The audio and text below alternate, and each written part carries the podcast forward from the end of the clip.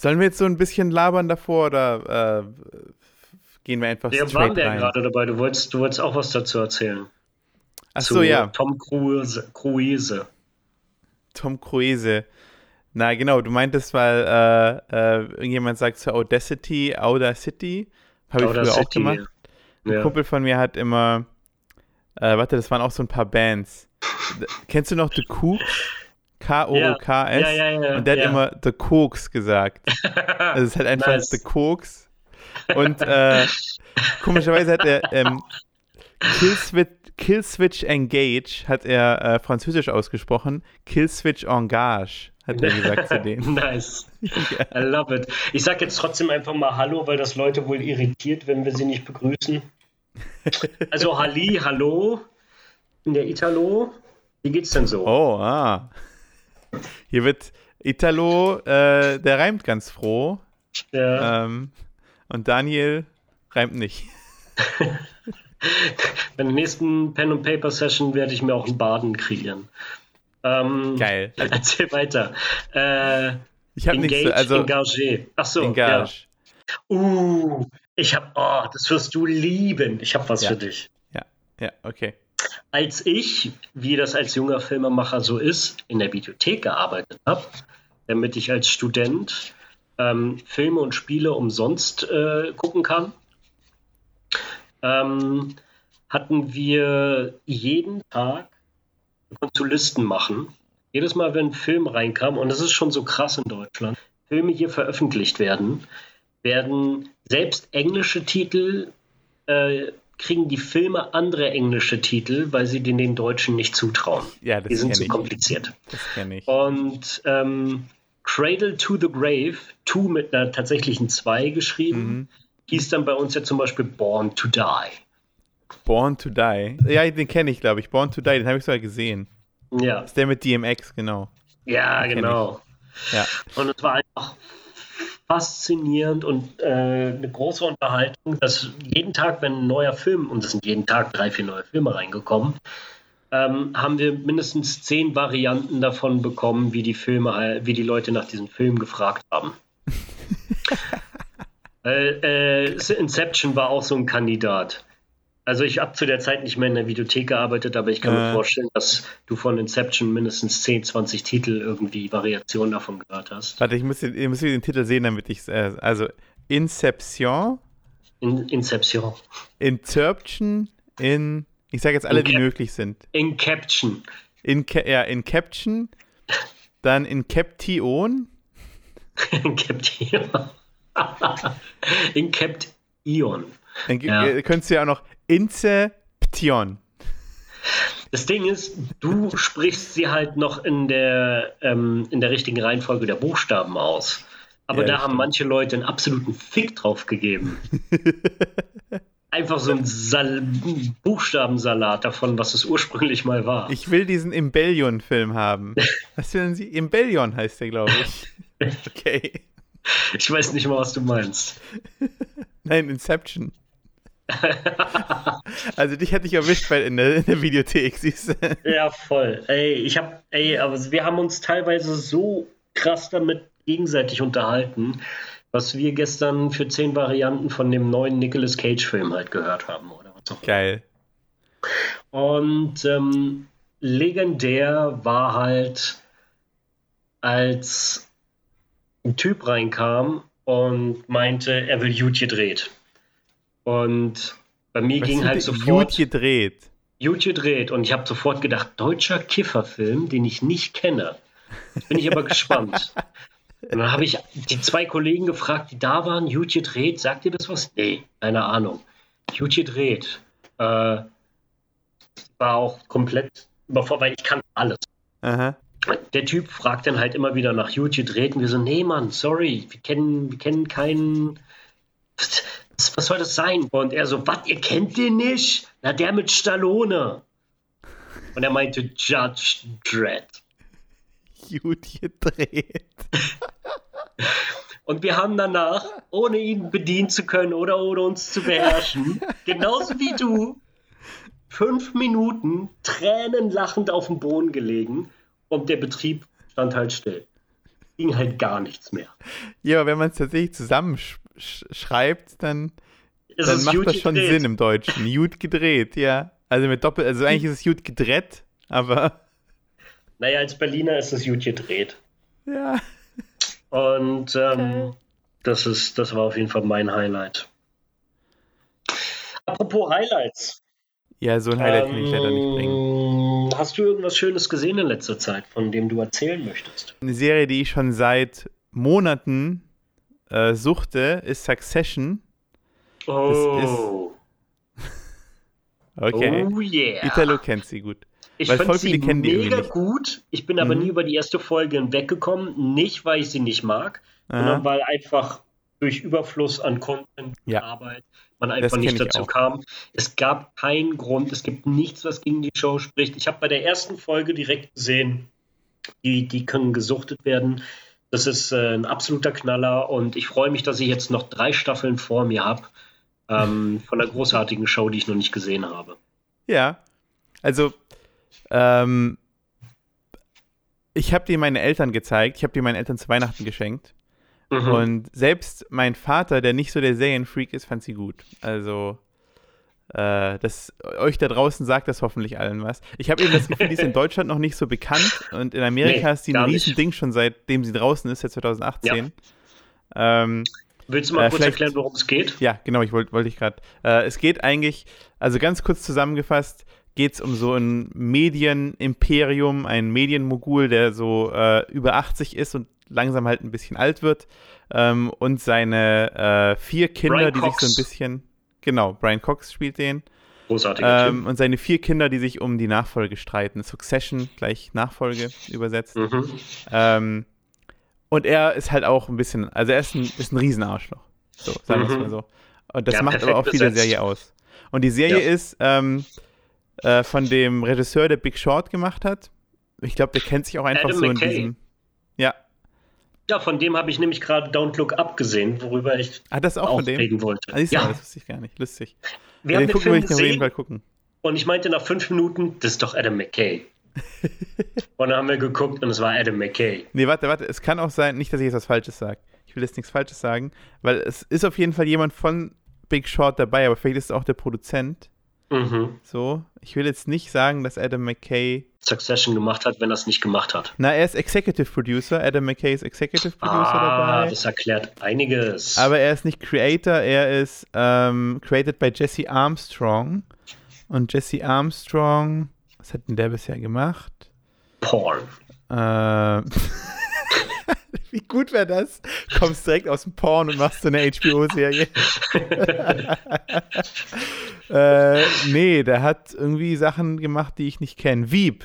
Veep Ah ja. aber auch nur eine Episode, glaube ich, soweit ich das sehe.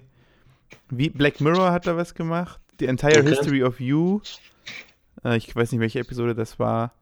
Peep Lass uns lieber über den McKay reden. Ja, aber egal. Äh, genau, das ist ja eigentlich dann ein perfektes Segway in dein Thema, oder? Wenn du eh über Don't Look Up reden wolltest. Ähm, ja, noch lieber über Adam McKay, von dem ich ja sehr begeistert bin, weil ich das mag, wenn Leute äh, Anspruch haben, also wirklich sich mit, mit, mit äh, sophisticated Themen beschäftigen und auskennen und äh, Mhm. offensichtlich sehr gebildet sind, aber trotzdem gerne Spaß haben. Mhm. Und ähm, äh, Adam McKay hat ja definitiv Funny Bones. Der hat mit ähm, Will Ferrell Funny or Die gegründet, was ja sehr erfolgreich auf YouTube ist. Ah, das ist der, okay, cool. Ja. ähm, dann hat er, ist er wahrscheinlich bekannt geworden durch Anchorman 1 und 2. Mhm. Um ein für mich so ein Film, zu dem ich, den ich immer wieder gerne gucke und Mhm. herzhaft lache, ist The Other Cops. Die Other Guys. Warte Äh, mal. welche Other ist das? Guys, genau, mit Mark Wahlberg und Will, äh, Will. Ferrell. Und ähm, ja, und zwischendurch macht er einfach immer wieder mal so anspruchsvolle Oscar-Filme. Und ich feiere das extrem, dass der, dass der Spaß haben kann, aber auch immer noch sehr anspruchsvolle Sachen macht. Und Ich finde es gerade so lustig, weil ich kannte den jetzt nur von The Big Short und das ist ja wirklich so ein, äh, wie du sagst, ein Oscar-Film, ein anspruchsvollerer Film. Und dann mhm. sehe ich aber hier auf seiner Liste halt auch Step Brothers und Anchorman yes. und so. Und ich liebe Anchorman, aber ja. die sind halt echt, also Step Brothers gerade ist halt ziemlich, also vom Humor her schon ganz schön, ganz schön unter der Gürtellinie, sag ich jetzt mal. Also das ist jetzt nicht so ein mega anspruchsvoller Film. Das Ding ist, die beiden, also Will Ferrell und, und Adam McKay, produzieren zusammen auch sehr viel mehr, als man weiß. Also es gibt sehr viele anspruchsvolle und auch Indie-Filme, die die beiden produzieren, wo sie nie mhm. ihren Namen draufsetzen, damit es halt nicht im Kontext ist und man denkt, das wäre lustig. Und das sind dann wirklich so Sundance-Filme, die dann halt, ähm, die man mit denen gar nicht in Verbindung bringt, weil sie da einfach mhm. nicht lustig sein wollen, sondern einfach Kunst und gute Filme machen möchten. Ja. Und äh, ich, ich mag das sehr, ich feiere das sehr, vor allem wenn die Leute dann einfach auch gute Filmemacher sind. Und ähm, ja, also ähm, die The Other Guys hat etwas gemacht, was mich sehr beeindruckt hat. Und zwar gibt es in den Credits des Films, also in dem Film selbst geht es ja um ein so ein ähm, Fraud, so, so ein Betrug, wo äh, jemand, ich glaube ein Politiker oder irgendein großes Business, ähm, mit dem Geld des Policefonds für, für mhm. die, für die ähm, pensionierten Polizisten, glaube ich, ähm, versuchen äh, zu arbeiten. Also damit das sozusagen als, als äh, also das Geld, das sie zum, zum Arbeiten benutzen, wie zum Beispiel um Aktien zu kaufen, benutzen, nehmen sie halt aus diesem Policefonds. Ja. Und das ist auf jeden Fall ein Betrugsfall, Betrugsfall weil da geht es um Milliarden und das ist nicht deren Geld und sie, sie pokern sozusagen mit diesem Geld. Und das ist etwas, was einfach nur im Hintergrund abläuft. Das ist ein, der, der, die recht unscheinbare Struktur des Films, um die sich letztlich der Fall dreht. Aber mhm. es ist nicht im Vordergrund, weil es ist eine relativ leichte Komödie, die sehr, sehr weird und awkward ist, was ich halt zu der Zeit sehr frisch und äh, immer noch sehr großartig finde. Also mich unterhält es extrem. Wie zum Beispiel, wenn sie mit bei einer Verfolgungsjagd mit diesem kleinen hässlichen Auto, das voll mit Koks ist, um die Ecke fahren.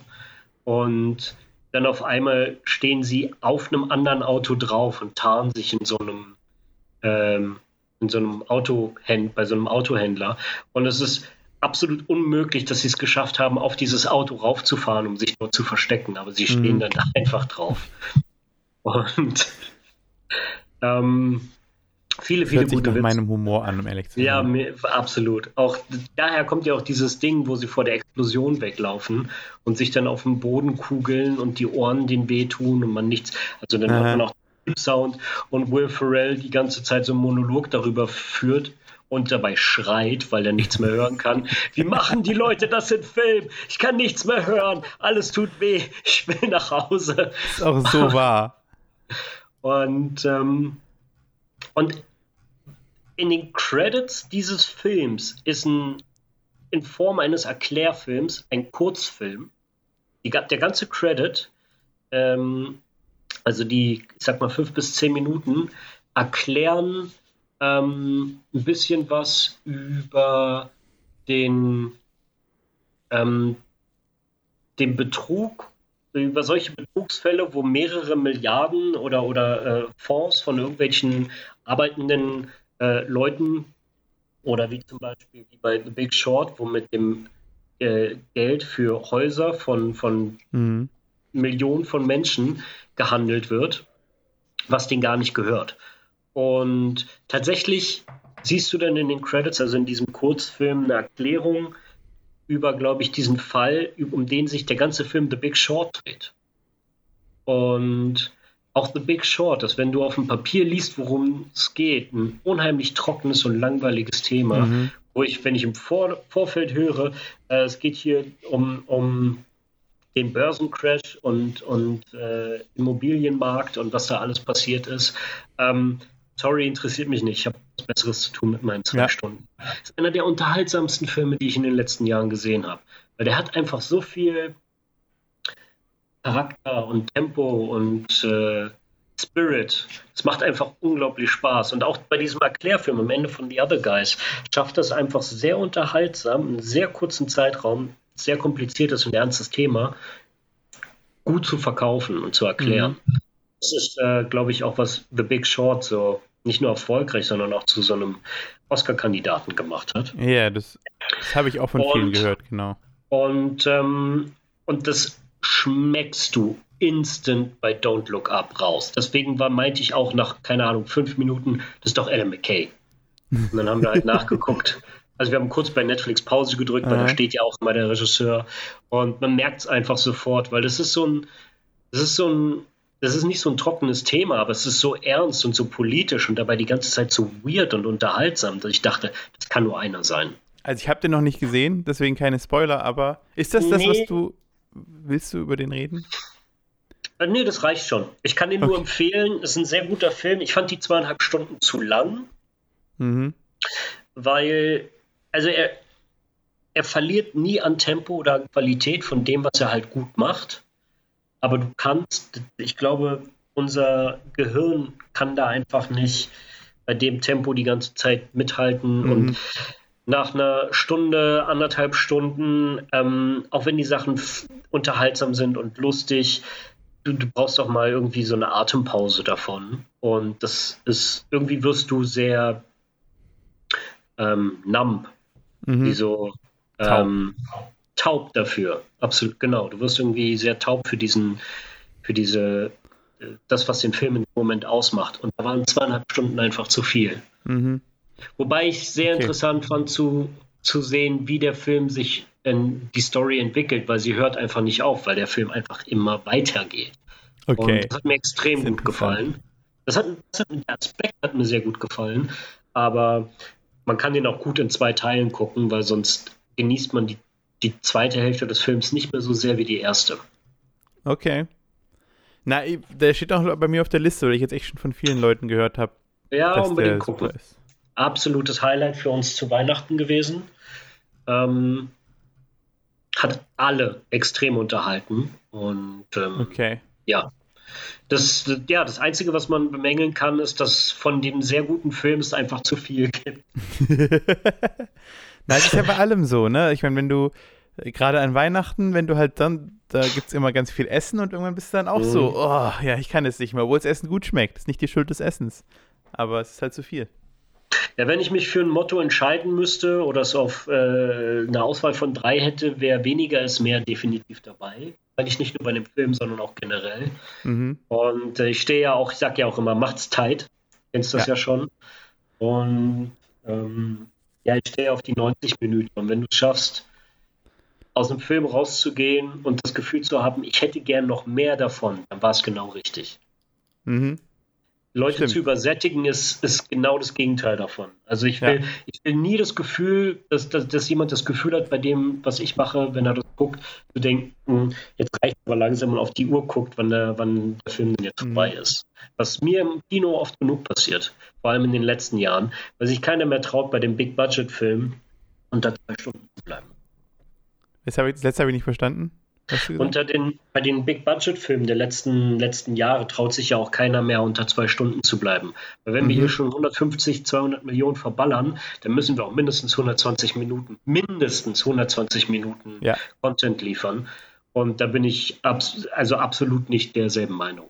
Ja, das, ist, das fand ich bei Eternals, den fand ich viel zu lang. Da ging es mir ja. so dass ich ja. irgendwann war so, okay, Leute, langsam will ich auch, dass der Film jetzt einfach nur zu Ende ist. So. Mm, äh, das ist schade. Ja. Ich ja. glaube, vor allem Marvel macht das oft so, dass sie unter zwei Stunden nichts mehr rausbringen. Ja, ähm, ja gut, aber ja, ich, ich verstehe es, ich weiß genau warum. Ähm, aber wenn es meine Entscheidung wäre, würde ich sagen, macht's tight. War das, war das dein, da, das darüber du reden wolltest? Weil sonst hätte ich jetzt einen super Segway in unser Filmfilet? Oder hast du, hast du noch irgendwas? Oder kam das jetzt äh, einfach nur wegen Adam McKay ab, der Film? Ähm, ab, tatsächlich, auf. nee, der ist, der ist, ich habe, ich habe, äh, ich gucke gerade auf meine Liste, ich hatte fünf, nicht vier Sachen, über die ich reden möchte.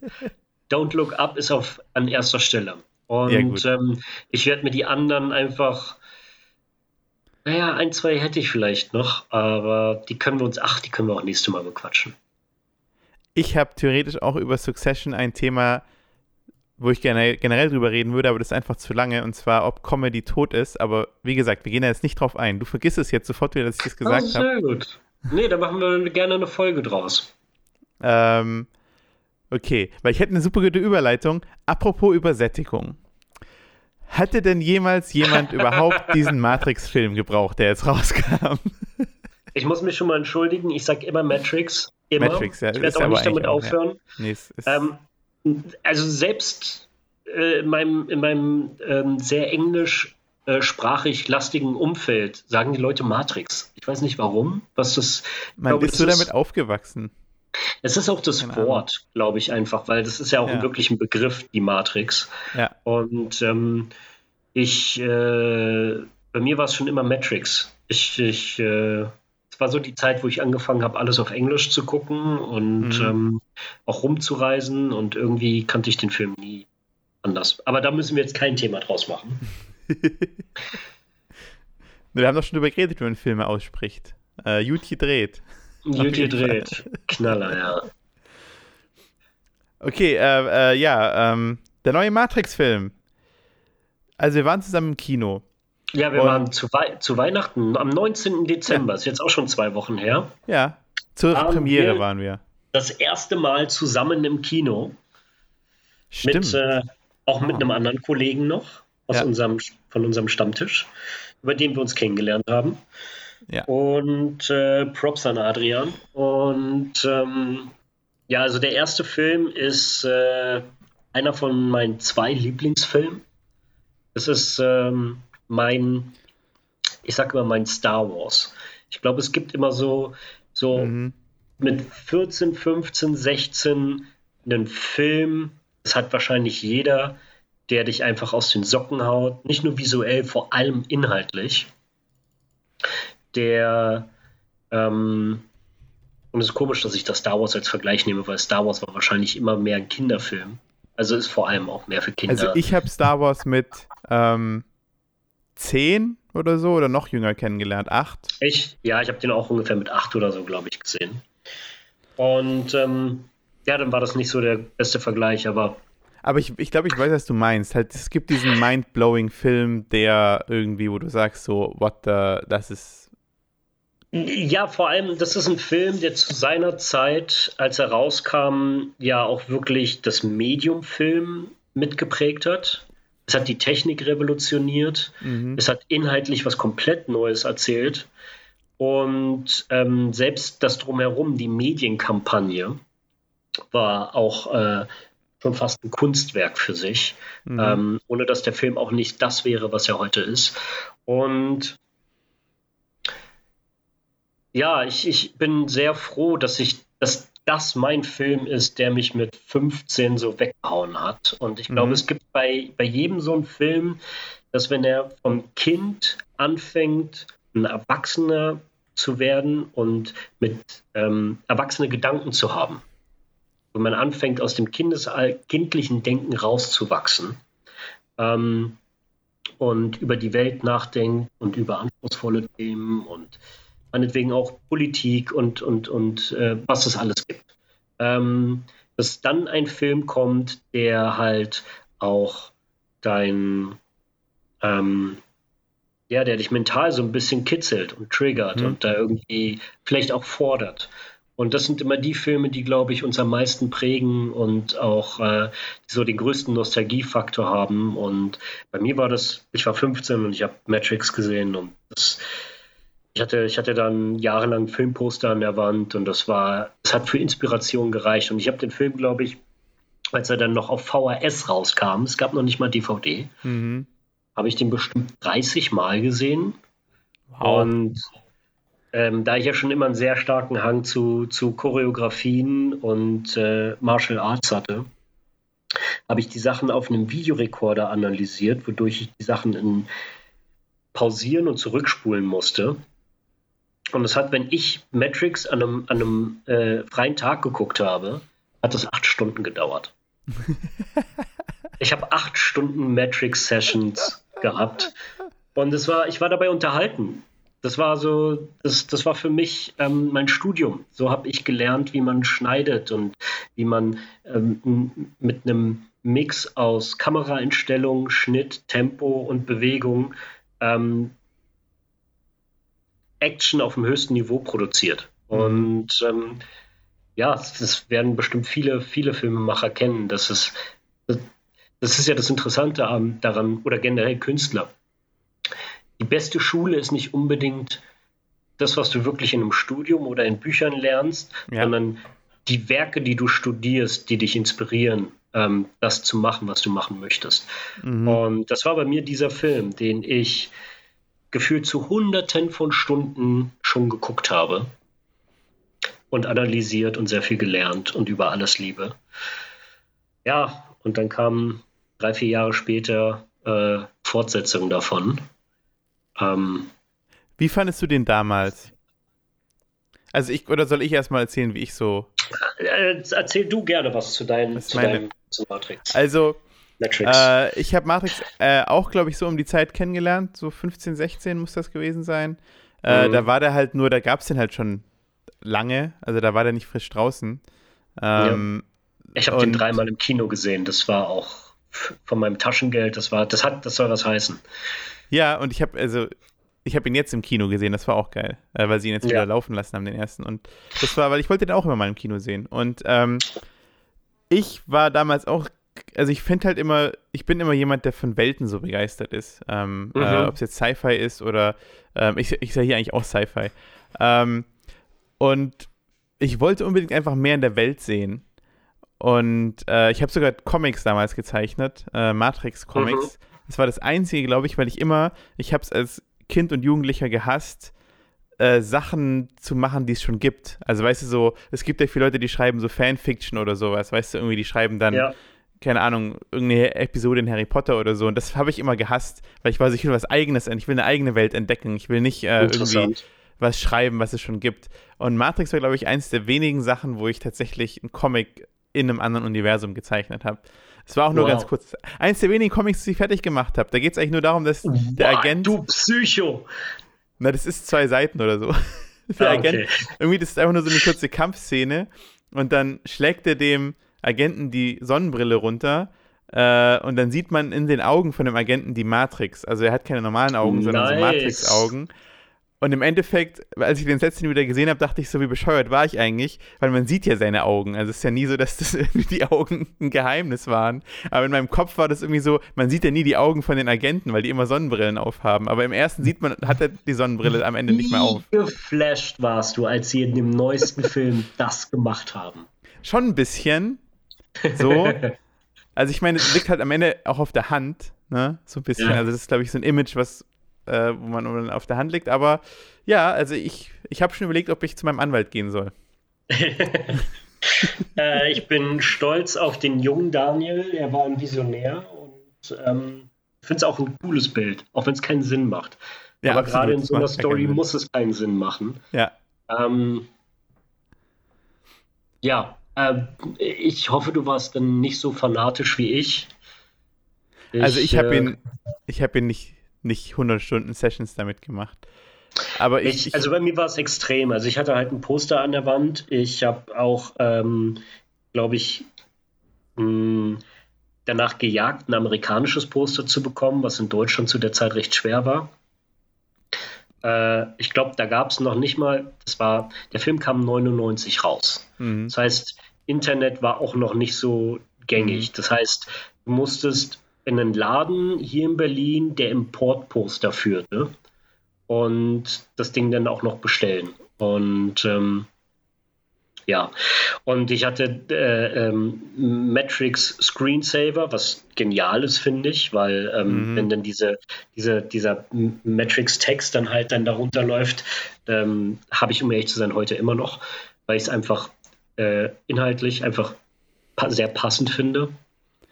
Eigentlich wäre es ja auch geil, wenn du diesen, nur diesen Prompt hast, der so am Anfang kommt. So Wake Up Neo, weißt du? Mhm. Wenn du das ja, dann, ja, stimmt. Äh, ja, das ist auch nicht schlecht. Hatte ich tatsächlich, wo du selbst Texte eingeben konntest. Ah. Ich glaube, den kenne ich sogar auch noch. Ich, hab, ich hatte auch mal irgendwann, ich wollte auch mal einen Matrix-Screensaver, das weiß ich auch, dass das ein großes Ding war bei mir. Ja, ich weiß, dass ich beim, beim als ich studiert habe, ich habe sehr früh studiert. Ich habe das Abi übersprungen, aber da müssen wir jetzt nicht drüber reden. Ähm, Angeber. Da haben sie. Nein, ich hatte mein Diplom mit 19. Wow. Und ja, und das hat mich dann dass ich mir erlauben kann, erstmal ein paar Jahre rumzuhängen und nichts zu machen. Ähm, weiß ich nicht, ob das jetzt besser ist. Ähm, und während des Studiums ähm, habe ich, äh, kamen dann halt die ersten Trailer für 2 und 3, für Matrix 2 und 3 raus. Und ich habe halt, es war irgendwann fast peinlich, weil ich halt einfach nur noch auf irgendwelchen Verschwörungstheorien ähnlichen Matrix-Seiten rumgehangen habe und ähm, ständig mehrmals am Tag diese Trailer auf meinem Monitor liefen. Und jedes Mal, wenn jemand vorbeigekommen ist, mein, haben die mich dann gefragt, ob ich auch mal irgendwas anderes mache, als, als Matrix zu suchen, nur mir diese Trailer anzugucken. Hast du die Und, dann auch so analysiert? Das gibt es ja heutzutage ja, so ganz viel, ja, ja. wenn so ein neuer Marvel-Film droppt, dass sie dann sind so, oh, und das im Hintergrund hier, das könnte der, was weiß ich, Mephisto aus Comic so und so sein und sowas. Genau das habe ich gemacht, ja. Ja, geil. Was meintest du, Mephisto wurde bestätigt? Nein. Ich weiß nur, dass Mephisto schon, äh, aber das ist wieder MCU, dass das schon ja, lange ja. ein Thema ist, dass er bei äh, schon immer wieder mal wird er referenziert und so weiter. Aber ich glaube, er wird nie kommen, aber egal. Ja, sie werden sich damit Zeit lassen. Also vor allem die Leute geilen sich so mit diesem, mit diesem Charakter auf und sagen mhm. bei allem inzwischen, ah, das ist eine Bestätigung, das ist Mephisto. Und, genau, äh, deswegen war das eigentlich so ein bisschen Inside-Gag für all die MCU-Fans ja. da draußen. Ah, die werden das noch hart teasen. Also ich glaube, das dauert noch Jahre, bis der kommt und dann wird es ein richtig, richtig großes Ding. Ja, und jetzt kommt er am Ende in äh, Doctor Strange. Doctor Strange, ja. ja. ja wahrscheinlich. Ähm, okay, nee, zurück zu Matrix. Dann kam der zweite so. Äh, dann kam der zweite und ähm, ich weiß noch, dass wir zu der Zeit alle gekifft haben wie die Blöden und wir sind so, so, also das ganze Kino war, glaube ich, stoned, als wir da rein sind. und ähm, das ist, äh, ich glaube, das hat den Film um einiges besser gemacht, als er tatsächlich war. weil du dann denkst, ah, ich verstehe den jetzt nicht, weil ich bekifft bin, nicht weil er schlecht geschrieben ist. Tatsächlich war ich, hatte ich das Gefühl, ich war der Einzige im Kino, der den, der den Architekten verstanden hat. Ah, okay, ich habe ähm, den nicht verstanden. Zu, zu ich, ich konnte richtig spüren, wie im Kino sich so das halbe Publikum ab der Szene ausgeklinkt hat und so, äh, was ist hier mhm. los? Ähm, sorry, ich bin raus. Und ja. weil es war nicht nur die Sprache, sondern das, was er inhaltlich eigentlich versucht zu erzählen, worum es hier geht. Und es war halt auch, war auch schwer mitzukommen. Und ähm, ja, also ich, ich, äh, ich war, ich muss sagen, alleinstehend finde ich den zweiten immer noch recht unterhaltsam. Er hat sehr viele, sehr starke Sequenzen eine legendäre 15-minütige Verfolgungsjagd. Absolut, die, die ist großartig. Die, die wir letztens nochmal gesehen haben. Und die war, die hält immer noch, it holds up, ist mhm. atemberaubend. Und es gibt einige Sachen in dem Film, die ich, die ich gerne sehe und die mir Spaß machen. Auch generell, das ist auch so ein Film, das haben wir ja letztens schon mal gehabt, als wir, als wir so gequatscht haben. Ähm, das Problem ist mit diesen beiden Filmen der Vergleich zum ersten. Der erste ist ein Original und war wirklich originell von der mhm. Idee her. Wenn du denn davon eine Fortsetzung erzählst, aber du kannst die, an die Originalität nicht anknüpfen, weil du, weil du etwas fortsetzt und nicht, weil du was Neues, mindblowing ja. erzählst, wirst du sofort immer einen Verlust an, von dem Effekt her haben. Na, du kannst ähm, immer bigger or better werden, aber ja, du kannst halt nicht sagen, oh, da ist nochmal eine Matrix hinten dran und das ist jetzt der Mindfuck oder so. Ja, und selbst das, das würde ja nichts konzeptionell Neues ja. erzählen, was mich dann halt wirklich umhaut. So, ja, okay, und die Maschinen werden tatsächlich von Menschen kontrolliert. Es gibt noch eine Ebene darüber und ja. ich meine, das könntest du auch ins Unendliche treiben und funktioniert auch nicht. Das war, glaube ich, so der erste größte Schwachpunkt daran, dass du ein originelles Konzept einfach nicht fortsetzen kannst. Wenn du interessiert an der Welt bist und einfach mehr davon sehen willst, war es für mich als Fan einfach schön, mehr zu sehen. Das war wie so ein Entzug, ja. dass es so Jahre später doch nochmal was dazu gibt. Das war auch tatsächlich ähm, mein Zugang. Ich war einfach happy, mehr Matrix zu sehen. So, deswegen, genau. ich mag den zweiten tatsächlich auch.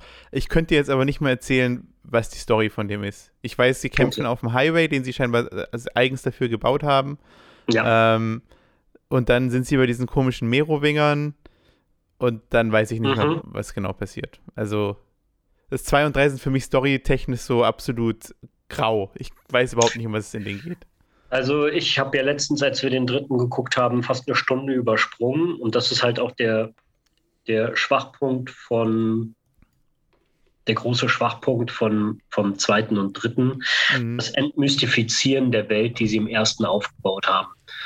Das ist für mich generell ein sehr großes Problem, was Filme in den letzten 15, 20 Jahren angefangen haben zu machen. Du schaffst einen riesigen Mythos, wie zum Beispiel Darth Vader, einer der mhm. legendärsten Charaktere der Filmgeschichte.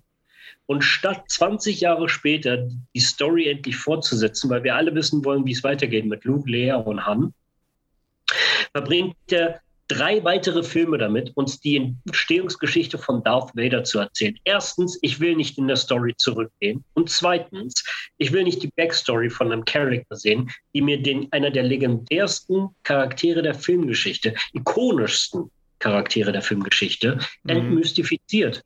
Weil alles, was du mir darüber erzählst, ist immer schlechter als die ganzen Fantasien, die wir hatten, während wir mhm. einfach über diesen Charakter geredet und fantasiert haben.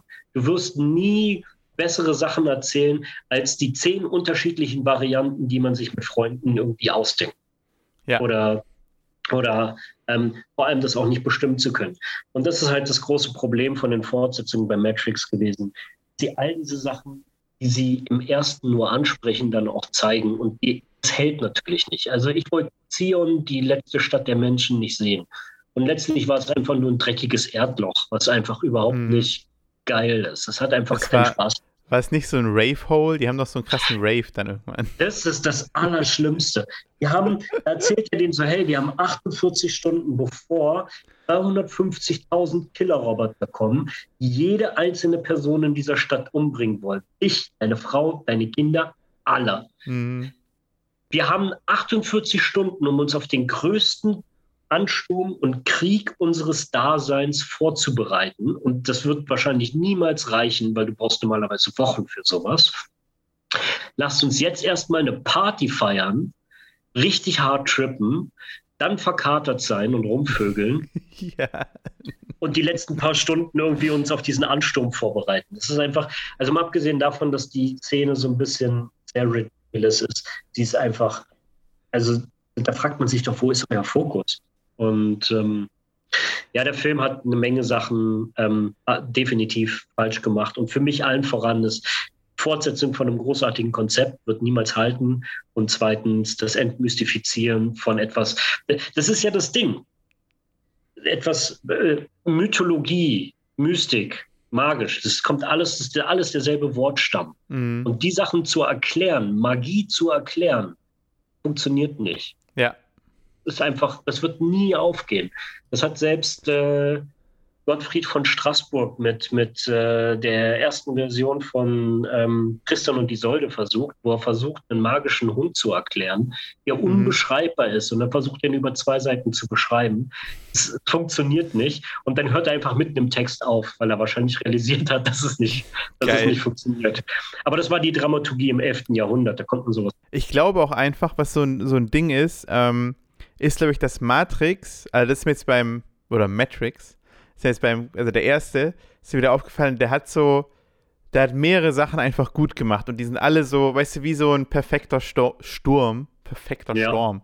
Wie ein perfekter, perfekter Sturm sind Sturm. die, ja, sind die äh, zusammengekommen und das war zum einen, haben die halt in diese 90er Jahre Techno-Goth-Szene so irgendwie äh, weil alle sind ja so angezogen, ne? Alle laufen in Lederklamotten rum, alle haben so Goff-Schuhe an und sowas und also vom Style her haben sie so einen Style gehabt, der sehr unique ist und der ähm, äh, so ein bisschen underground war und der dadurch ja auch nochmal gepusht wurde.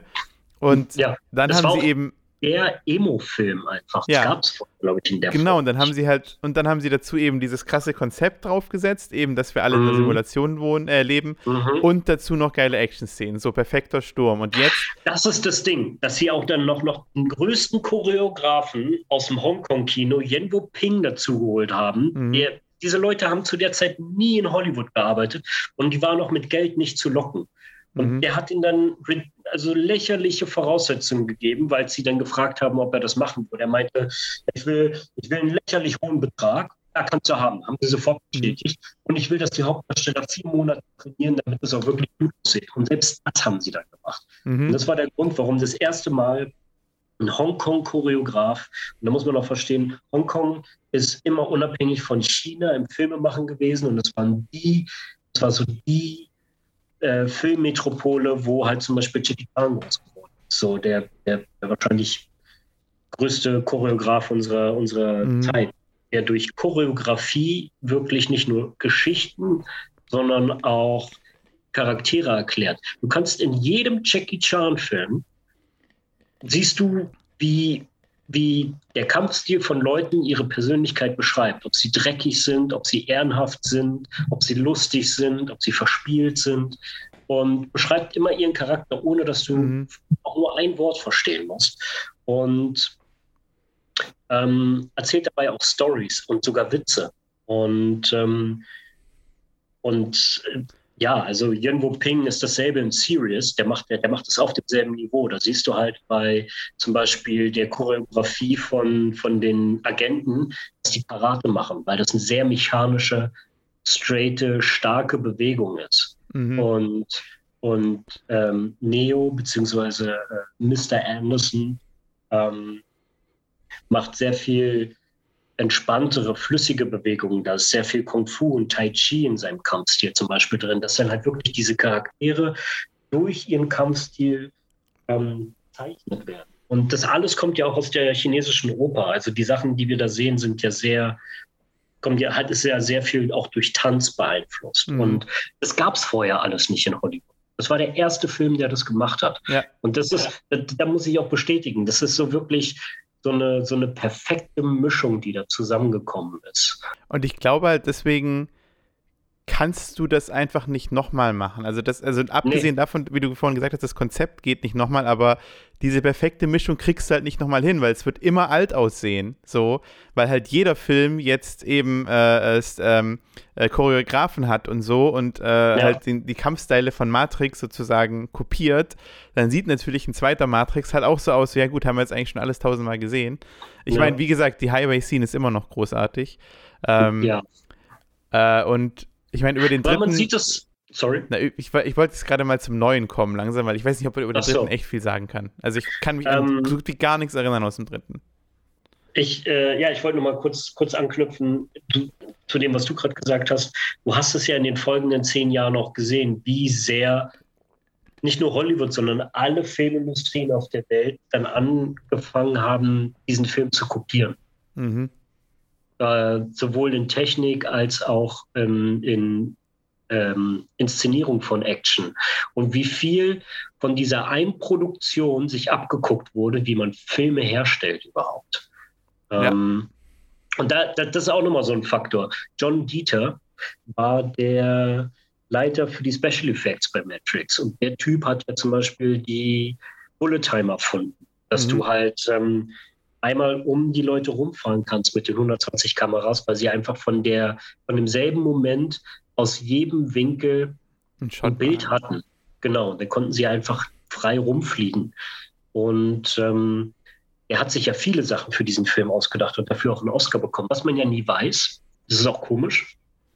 Stand nie auf den Posters oder Postern oder auf den DVDs oder in irgendeiner Form auf, bei der Werbung auf diesem Film drauf. Der Film hat vier Oscars verdient, äh, gewonnen. Und Krass. Siehst du, wusste ich ähm, nicht mal. und das weiß keiner mehr. Äh, vor allem, weil sie wahrscheinlich also alle in einem technischen Bereich sind. Aber Ja. nichtsdestotrotz, also John Dieter, dieser eine Typ, hat halt ähm, die, die Special Effects und die Industrie die nächsten 10, 20 Jahre damit beeinflusst. Und ähm, Ja, also die waren schon, die waren schon wirklich äh, maß, maßgeblich. Und zum dritten, ja, der dritte ist, ähm, also der zweite macht doch Spaß, weil es ein zweiter Akt ist und der ihn am Ende mit diesem Teasing darauf, was als nächstes passiert, halt immer noch Spannung schafft. Wenigstens das. Ja. Aber der dritte ist einfach nur mit einer recht langweiligen Auflösung einfach ein Letdown. Das ist, das mhm. halt einfach, das ist jemand, der kurz vor der Linie den Ball fallen lässt und aufs Gesicht fällt. Ja. Das ist einfach, das hat einfach, Konzept, also die Idee habe ich verstanden. Es ging darum, zu erzählen, wie sie den Frieden zwischen den Menschen und den Maschinen schaffen. Aber so, so, also erstens war es langweilig und zweitens ähm, war das alles hauptsächlich in der realen Welt, was mich einfach bei Matrix nicht interessiert hat. Das ja. war so ziemlich der langweiligste Part in dieser ganzen, in der Welt von Matrix, die man hätte ja. zeigen können. Und ist nicht der dritte, ich glaube, das Einzige, was ich mich aus dem dritten erinnere, ist dieser, dieser Kampf, der gefühlt eine Stunde geht. Er gegen Anderson. Was ja an sich vom Gedanken her schon Sinn macht. Ich meine, es ist der große Endkampf, so, ne? Der Neo gegen, der neue Neo gegen, äh, nicht Anderson, wie heißt er? Ähm, hier, äh, Agent Smith. Agent Smith, ja. Genau. Äh, aber der ist dann halt irgendwann so langweilig geworden, dieser Kampf, weil irgendwann denkst du so, also irgendwann, was dieser Kampf schlecht macht, ähm, und das machen Filme zum Teil immer noch, er nimmt so die Stakes raus weil die prügeln sich halt die ganze Zeit und, und fallen aus Meter Höhe und überleben mhm. das. Und irgendwann bist du halt so, ja, was soll die denn überhaupt töten? Also weißt du, weil du brauchst ja Stakes in einem Kampf. Du brauchst ja, oh shit, ja. wenn er den Kampf jetzt nicht schafft, wenn er den Schlag jetzt nicht richtig setzt, dann stirbt er. Und da hat es ja. halt angefühlt wie, ja gut, zwei Leute, die halt Gewicht? sich. Ja, genau. Na, halt ja. halt die Fallhöhe so ein bisschen. Die, die Leute, zwei Leute, die sich halt ins Gesicht prügeln und nichts passiert. Keiner von beiden kann verletzt Sinne werden. So. Ja, voll.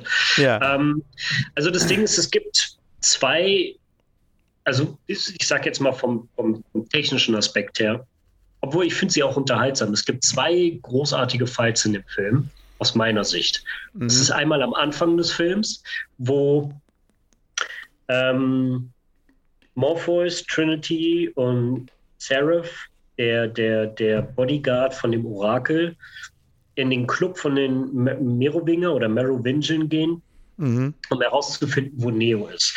Und dann siehst du halt nochmal eine Actionsequenz, ähm, die sehr anlehnt an die Halle aus dem ersten Film mit der legendären Action-Szene, wo mhm. sie dann durch den, wo Neo und Trinity in der, in der Halle halt äh, da alles zerschießen. Dieses Eingangsbereich, ne? Genau. Und das machen sie jetzt in dem Club Hell, mhm. wo wo sie ja gegen, es wird ja mehrmals angedeutet, dass, ähm, dass es äh, auch Vampire und Werwölfe in der Welt gibt und Geister und Aliens und dass das alles Fehler in der Matrix sind. Mhm. Und, ähm, und der Merovingian hat aus früheren Versionen diese Codes dafür übernommen. Und dann kämpfen sie in dem Club gegen Vampire, die halt an der Decke langlaufen, mhm. während sie zwischen den ja, Säulen hin und her springen und kämpfen. Und das ist eine echt coole Szene, die macht Spaß. Aber dann sind sie kurz danach raus aus der Matrix und dann gibt es irgendwie fast anderthalb Stunden Kampf in diesem Erdloch, Zion. Mhm. Und ähm, am Ende gibt es dann nochmal den Fight äh, Neo gegen Agent Smith. Und ich muss dir recht geben, der Kampf hat nicht mehr viel Gewicht, ähm, weil da zwei Götter gegeneinander antreten ähm, in einer Stadt oder Welt, die sowieso schon zerstört ist. Und das, was ich an dem Film aber faszinierend fand, ähm, sind leider nur technische Aspekte. Also gerade am Ende, ähm, damit du den Regen siehst, haben sie so einen fetten Platzregen genommen, dass die Leute Probleme hatten am Set überhaupt richtig laufen zu können, weil der Regen mhm. so schwer war. Und die mussten ja zwei Wochen lang oder so in diesem, in diesem Regen kämpfen. Also das mhm. ist, das ist echt eine krasse physische Leistung, die sie da gebracht haben, die uns als Zuschauer natürlich nichts bringt, dass sie da einfach etwas für diesen Film so Anstrengendes geleistet haben, in einem, Camp, in einem, in einem so harten Regen zu kämpfen, in dem Probleme, in dem Leute Probleme haben, gerade laufen zu können. Mhm. Und dann ist es der einzige Film, für den jemals die NASA Technik verliehen hat, weil sie nicht wollten, dass sie an den Seilen rumfliegen, von denen man immer sieht, dass Leute an Seilen hängen. Also haben sie den ähm, Astronauten-Trainingsequipment ausgeliehen, mit dem unter Wasser und auch über Wasser ähm, wirklich das, das ähm, Fliegen in Schwerelosigkeit trainiert wird, indem sie an, einem, an so einem Gerät angebracht sind, wodurch sie wie in so einer Sphäre sich in 360 Grad frei bewegen können. Mhm. Und in jede Richtung rotiert werden können, damit es nicht so aussieht, als wenn sie an Fle Fäden hangeln, sondern wirklich fliegen. Mhm. Und das ist natürlich äh, großartig. Das ist der einzige Film, der jemals diese, diese NASA-Technik, die Millionen kostet, benutzen durfte. Äh, hat ihn natürlich nichts genutzt für, für ein Ende, was einfach nicht knallt. Ja, das ist halt schade, dass, dass es eben für was verwendet wurde, was im Endeffekt ziemlich langweilig war. Äh, ja, absolut. Also. Und ähm, ja, und das letzte Bild ist so ein super, super kitschiges, buntes Bild, wo sie irgendwie sagen, so ja, ähm, das, die Matrix ist jetzt wieder cool und die Menschen werden befreit. Und es wurde dann auf einmal so in den letzten zehn Sekunden so Candy Pop irgendwie. Ja. Und ja, hat, hat einfach, also es war ganz klar eine Cash, Cash Cow und sie haben es gemacht, weil es hätte sonst Warner gehörte die IP, also Intellectual Property. Immer noch. Und sie hätten, und sie hätten ohne die, ohne die Wachowskis, zu der Zeit noch die Wachowski-Brüder, jetzt die Wachowski-Schwestern, hätten sie ohne die die Filme einfach weitergemacht. Und äh, na klar, würde ich dann auch sagen, so, hey, für äh, fettes Geld ähm, möchte ich lieber meine Story selber weitererzählen. Mhm. Die hatten aber nicht besonders viel Zeit und mussten da jetzt zwei Filme raushauen. Ähm, ja, man sieht, was dann, was daraus wird, wenn man, wenn man forciert, eine Geschichte weiter zu erzählen, die fertig ist. Genau, und jetzt kommt der vierte. Genau da. 18 Eine Geschichte, Jahre später. Die, die eigentlich schon fertig war, wird nochmal aufgewärmt. Ja. Also ich muss sagen, ich habe den ersten Trailer gesehen. Ich habe ihn gehasst, äh, weil er so nach Studentenfilm aussah. Mhm. Und ich finde, also, und nachdem dann der zweite rauskam, da haben wir auch schon drüber geredet, war ich so, uh, das könnte so ein bisschen mehr Meta alles sein, dass es vielleicht, dass es sogar extra so billig aussehen muss. Jetzt ich dem den Gucken. nie gesehen, weil ich überrascht werden wollte im Kino. Ja, genau. Ja, im zweiten, da erzählen sie halt so, wir sind alle in Loops gefangen und bla bla bla. Und dann siehst du mhm. diese ganzen Wiederholungen, die am Anfang auch kommen von den Originalszenen, so, ne, wo, mhm. wo du mit der Trinity. Ähm, und da dachte ich, vielleicht wird das mehr oder weniger eine Parodie von dem Film. Und ich ja. finde, das war in der ersten Hälfte, hat er das sogar auch irgendwie ganz lustig hingekriegt, aber dann, er sah halt einfach echt billig aus. Das ist, glaube ich, das, was mich gestört hat in dem Film. So, und hat sich dann doch zu ernst genommen, als dass du es als Parodie nehmen könntest. So.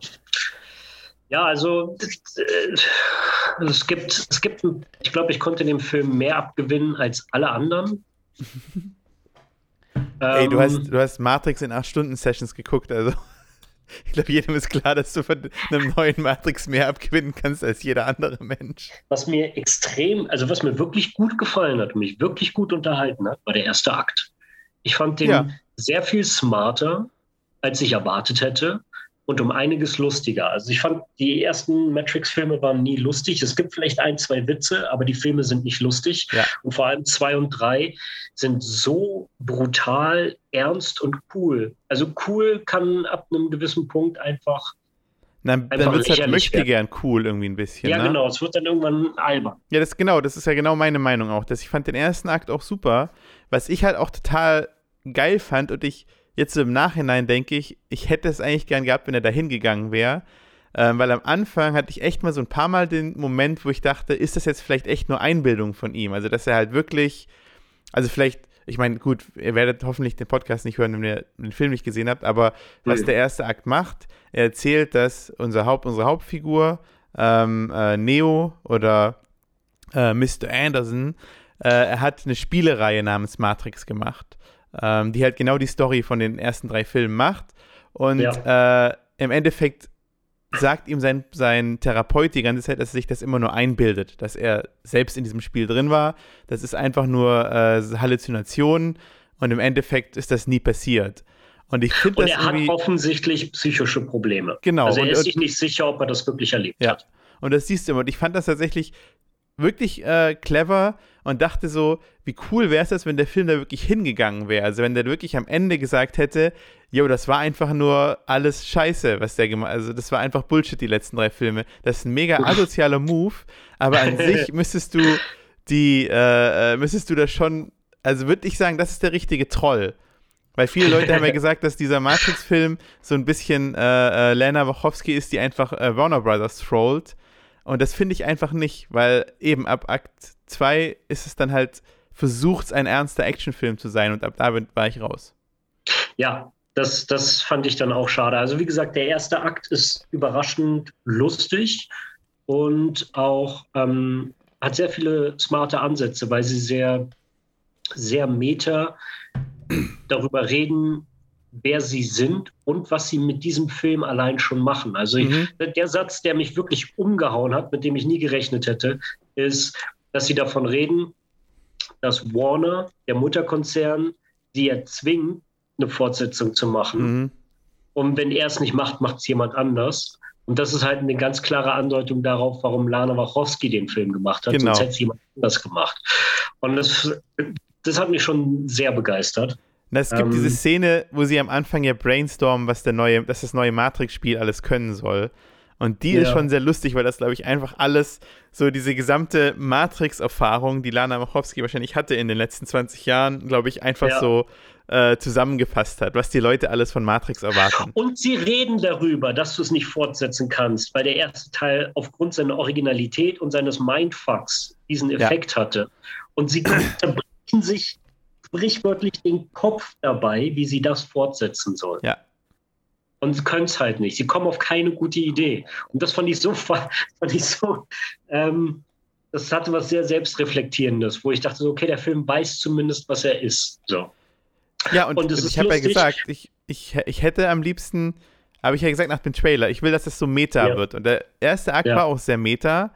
Ja. Und wie gesagt, dann ab dem zweiten Akt haben sie das aus irgendeinem Grund einfach über Bord geschmissen und gesagt, ja, nee, lass uns einfach jetzt mal wieder den Film fortsetzen, Matrix, ja. weil, oh ja, es ist doch alles äh, neu und die haben doch eine neue Matrix gemacht und wir sind alles zwar die gleichen Leute, aber sehen anders aus, weil wir die Schauspieler nicht gekriegt haben. Also das haben sie, nicht mal das, das wäre ja noch lustig gewesen, ne? Wenn ja. der Typ einfach gesagt hätte, hey, wir haben Lawrence Fishburne nicht gekriegt, ich bin jetzt Morpheus. Hätte ich geil gefunden. Äh, ja, der Grund ist ja, dass es 60 Jahre später spielt und Morpheus ist tot. Ja, ja, ja. Na, erst, erst als Programm, ja. Er ist dann ja ein Programm. Genau. Ähm. Ähm, das mit, dem, mit den Programmierern und den Entwicklern, ähm, da gibt es noch eine Post-Credit-Scene, die wir nie gesehen haben, weil wir oh. den Film dann frühzeitig verlassen haben. Echt? Sind wir so früh rausgegangen schon? Nee, aber die Credits gehen halt auch zehn Minuten und wir sind nicht bis ganz zum Schluss geblieben. Mhm. Und hast du die halt, gesehen? Äh, inzwischen habe ich die gesehen, ja. Und die ist halt recht, also ist halt, sind die Entwickler, die weiterhin über das Spiel reden. Das ist halt, Ach so. Ach so. Das ist halt ein Gag. Ja. Und ähm, ja, es gibt, es gibt viele Anspielungen auch auf die echte Welt, in der halt Matrix gefilmt wurde. Also es geht dann wirklich um unsere Welt, die, mhm. die dann Parallelen zieht in diesem Film, wie zum Beispiel, dass Trinity jetzt drei Jungs hat, ähm, Kinder. Und das ist ja der Grund, warum die Schauspielerin Carrie Ann Moss die letzten 20 Jahre kaum noch gearbeitet hat, mhm. weil sie hat drei Jungs bekommen und hat sich einfach aufs Familienleben konzentriert. Weißt du eigentlich, ob das die echten Kids waren von ihr? Dann sieht man das später doch irgendwann. Das, das weiß ich nicht. Aber ähm, was ich sehr lustig fand, war, ihr Ehemann wird gespielt von Chad Stahelski. Das war der Stuntman, Stunt-Double von Keanu Reeves in dem mhm. ersten Matrix-Film und ich glaube auch in den Fortsetzungen. Und, ähm, und der Regisseur von John Wick. Mhm. Und ähm, weil John Wick ist ja eigentlich auch nur wie so ein, wie so ein Testlab so von Stuntmen, die sagen, hey, lasst mal unsere neuesten Moves einfach zu einem Film zusammenfassen und ein bisschen ja. Spaß dabei haben. Und äh, ja, das sind, und das fand ich sehr lustig, dass, dass, dass sein Stunt-Double dann ihren Ehemann spielt, mit dem sie dann die drei Kinder hat, weshalb sie halt auch fast die Matrix gar nicht mehr verlassen möchte, weil sie halt ja. so gefestigt ist in ihrer Welt. Und ähm, ja, das die Anspielung war, hat mir extrem gut genau. gefallen. Ich glaube, das sind so Sachen, wenn du die weißt, weil du hast es mir dann im Kino gesagt, ich hätte es auch nicht gewusst sonst. Mhm. Also ich kenne zwar äh, den Namen auch ähm, äh, und, und äh, weil er John Wick eben gemacht hat, Mhm. ähm, aber ich weiß jetzt nicht, wie er aussieht, der Dude. Ähm, aber ja, äh, das sind schon lustige Anspielungen, aber ich finde halt am Ende machen die den Film nicht so. Also ich glaube, wie gesagt, ich Ja. glaube, ich hätte es echt, ich hätte gesagt, es ist ein guter Film, wenn er es halt komplett gebrochen hätte. Wenn er echt gesagt hätte, ja, das war nur irgend so ein Spieledesigner, der hatte halt irgendwelche Träume und ist ein bisschen Halluzinationen gehabt und so und das wäre auch, wäre auch das Ende gewesen so. Ich glaube, das hätte ich. Das Lustige daran ist ja, das hätte den Film originell gemacht. Genau, genau richtig. Das ist der Punkt, den er halt verfehlt hat, aber selbst anspricht. Und das war Genau. schon, ja, schade. Es gab ein Detail, das hat mir unglaublich gut gefallen. So mein, mein Favorit auf äh, Anspielungen auf so mythologische Sachen. Und zwar war das der Name von dem Schiff diesmal. Wie hieß das? Das, das Schiff im, im äh, ersten Film hieß ja Nebukadnezar. Nebukadnezar, genau. Das war ja der, dieser eine König, der, glaube ich, auch in der Bibel auftaucht. Ja, genau, ist der Bibel. Und ähm, ich kann mich an die englische Aussprache von dem Schiff nicht erinnern. Ich weiß nur, wie es auf ähm, Latein, beziehungsweise jetzt auf Deutsch, glaube ich, ausgesprochen wird. Dann machen wir jetzt einfach die schlechteste Aussprache. Wir machen äh, gut gedreht. Ähm, wenn du liest, wie das Wort geschrieben ist, ist es wahrscheinlich auch absolut äh, entschuldbar, wenn man es falsch macht. Aha. Weil ich glaube, es ist M-N-Y. Und Menü? Menü? irgendwie so. Und ähm, Minosyne. Mhm. Und das, die Anspielung hat mir extrem gut gefallen, weil Morpheus ist ja der Gott des Schlafs. Ja. Und das, das ähm, auch so eine Art Trickster, der Leute halt betrügt und einlullt in, in falsche Sachen. Und es geht alles viel in die griechische Mythologie. Ähm, und es gibt in der, in der griechischen Mythologie fünf Flüsse der Unterwelt, die sozusagen den spirituellen Kreislauf der Existenz erklären. Mhm.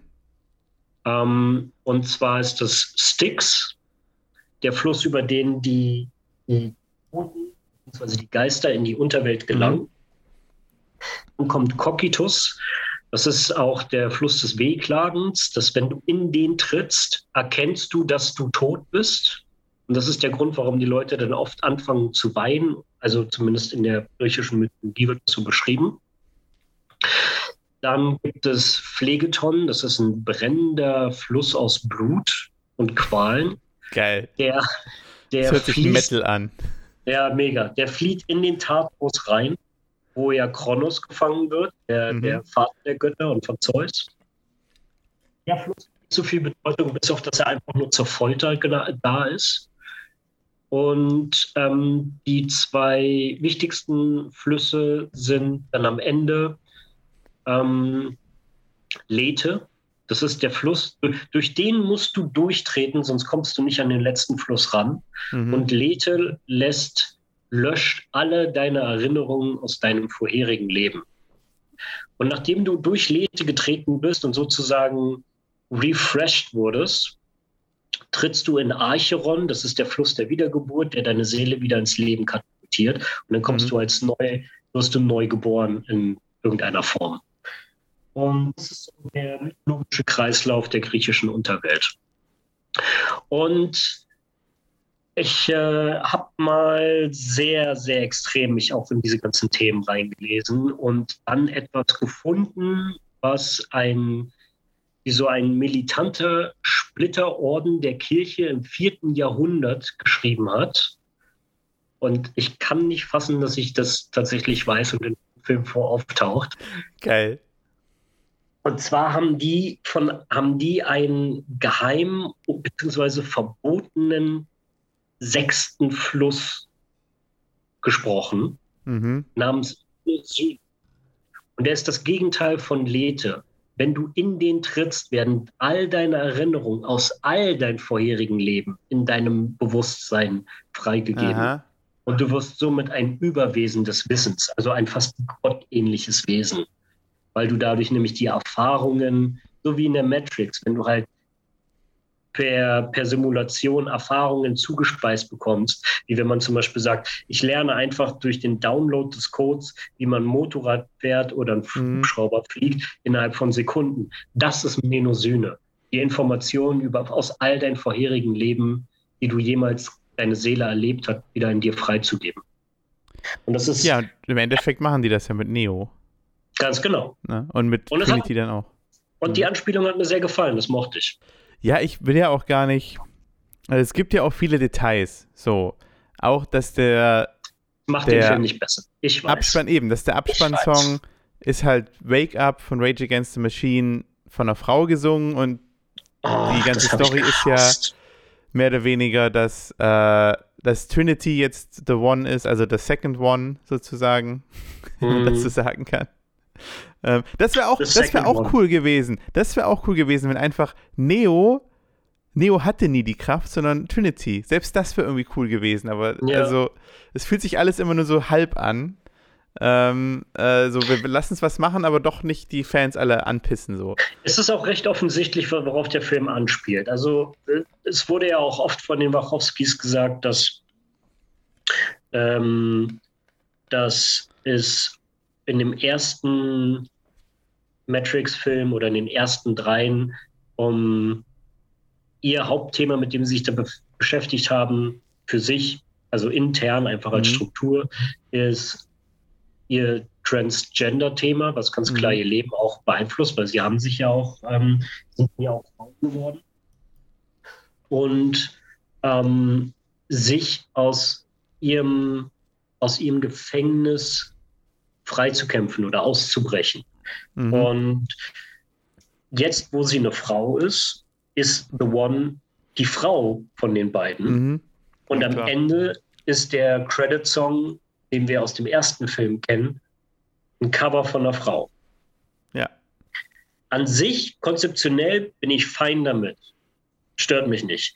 Ich mochte nur das Cover nicht. Und das hat mir irgendwie die letzten fünf Sekunden des Films so hart versaut, weil ich den Song so grauenhaft schlecht fand, dass er für mich gefühlt, während ich den Film geguckt habe, 50 Prozent meiner Werte verloren hat. Ich fand ihn, ich, ich, ich habe schon verstanden, dass der Film äh, kein Meisterwerk war. Ich habe mich trotzdem von ihm unterhalten lassen. Ich kann mhm. recht gut abschalten und einen Film einfach genießen, auch wenn er nicht gut ist, auch wenn es mir bewusst ist.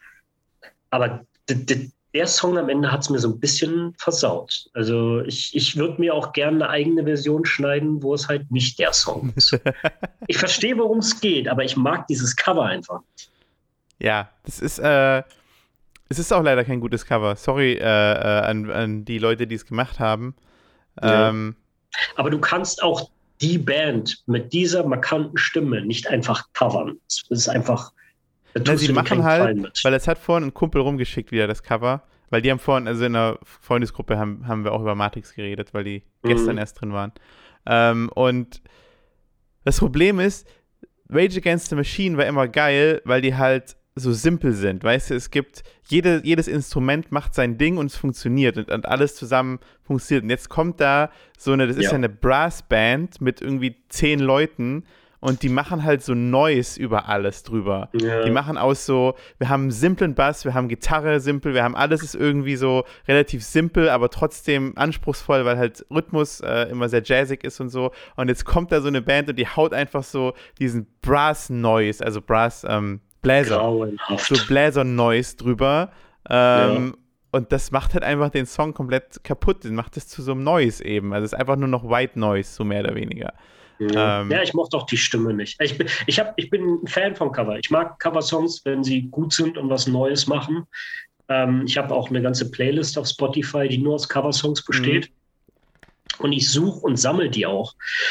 Aber ähm, ich, ich fand sowohl den, den, den Song einfach nicht gelungen, als auch die Entscheidung, den für Credits zu verwenden. Ja, haben wir noch was zu dem Film zu sagen? Ähm, es nee, gibt, was, also, was sagst du denn dazu? Äh, wie gesagt, ich habe die Theorie online gelesen, dass ich- das ein ich- großer Troll ist von Lana Wachowski. Was sagst du dazu? Also einfach nur, sie will Warner Brothers verarschen damit, mehr oder weniger. Ich, ähm, ich glaube, dass das, ich, ich habe das Gefühl, das macht man, um sich den Film schön zu reden, um dem eine Rechtfertigung zu geben, wenn man ihn mögen möchte und ihm nach außen hin auch vor anderen Leuten zu rechtfertigen. Ich will die Fortsetzung Nummer vier, die acht, fast 20 Jahre später kommt, wollte ich lieben. Und ich wollte, dass der Film sowohl im zweiten und dritten Akt genauso genial ist wie im ersten. Ähm, war er aber einfach nicht. Ich werde ihn noch mal gucken. Ich werde ihn auch, glaube ich, noch ein paar Mal gucken über die Jahre. Ich fand ihn um einiges besser als äh, den dritten. Und Ja. ähm, ich, ähm, aber es war kein Meisterwerk. Was, hast, was ist dein Fazit, wenn du es in einen Satz bringen müsstest?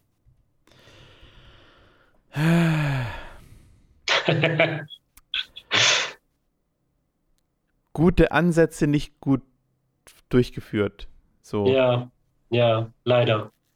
Und auf einer Skala von 1 bis 10 oder 1 bis 5, wie du Rating? willst. Ja, Äh, oh, ich würde echt leider sagen eine 2. 1 bis 5 eine 2. What? Ah, okay. Mhm. Also unten, also 2 ist schlecht. Ja. Ja. Also 1 bis 5 würde ich dem 3, 3,5 schon geben. Ich, ich finde Ich- halt, Ich, das Ding ist, ich war unterhalten. Es ist definitiv keine 4. Aber allein, also allein für die, für dieses Produktionsniveau muss ich ihnen den Credit geben. Kriegen mindestens eine 3. ich fand Und halt, dass gerade die Action am Ende so billig aussah. Also da ist jeder andere Film heutzutage besser als das, was da am Ende kam von Action her. Fand ich. Mhm. Äh, ich äh, respektiere deine Meinung. ähm, nee, ich, ich äh, vor allem für, für das Konzept und ähm, wie sehr mich der erste Akt unterhalten hat, hat er sich seine drei verdient. Und äh, ich gebe dir eine dreieinhalb. Na gut, bei mir bleibt es bei einer Und 2. ich, das, das ist absolut legitim. Ich verstehe es. Äh, ich glaube, ich hatte auch, ich hatte auch mehr Spaß als du in dem Film. Aus Gründen, die Das wir ist ein kleiner äh, Insider, den behalten wir für uns. ja, gut. Äh, das war's. Ähm, ja, Vielen sollen wir anfangen, mal diesen ganzen Standardkram zu machen? Liked uns, bewertet uns gut auf Spotify. Ich versuche das Ja, alles noch auf iTunes und so zu bringen. Kissi, und, kissi. Genau. Und so weiter. Ihr Ähm, wisst den ganzen Kram. Ihr könnt auch gerne mal Feedback geben. Äh, Wir wollen nicht hören, was wir alles falsch machen. Das haben wir schon reichlich von professionellen Kollegen gehört. Wir wissen, woran wir arbeiten müssen. Teilweise haben wir uns bewusst dagegen entschieden. Ja. Aber ähm, was ihr gerne hören würdet, weil wir würden dann gerne auch andere Formate ausprobieren, wie zum Beispiel würde ich jetzt gerne auch mal ausprobieren, deine Top 3 Kung-Fu-Filme zum Oh ja, Beispiel. das ist gut. Ja, finde ich gut. Sowas würde ich gerne mal machen. Ja. Und wir haben ja jetzt unsere Main Topics mal abgefrühstückt. Wir wollten auf jeden Ja. Fall über Spider-Man und Matrix reden.